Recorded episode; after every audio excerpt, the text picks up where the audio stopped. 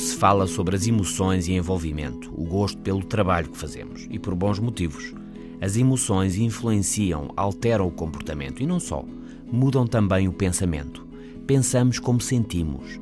A forma como emocionalmente estamos é o que mais conta no que vivemos. As emoções fazem-nos experimentar o mundo, proporcionam significados, focam-nos e facilitam comportamentos eficazes, seja de proteção, afastamento, seja de competição e luta. Moção é movimento e emoção também. Consoante as emoções, assim nos movemos e pensamos. É assim, e de alguma forma sempre se soube.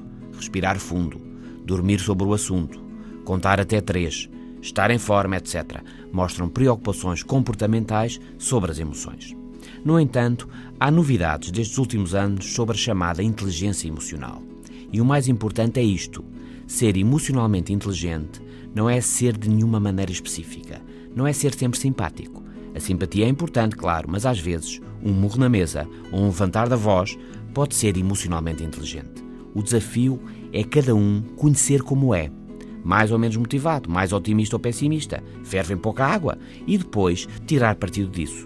Melhorar a inteligência emocional começa por uma boa noção de si mesmo.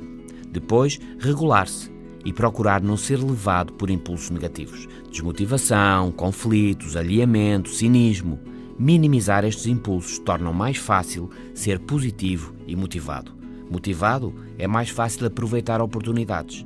E uma pessoa motivada, mais facilmente, é uma pessoa empática, que se interessa pelos outros, que é capaz de ouvir, de antecipar problemas e facilitar a vida dos outros.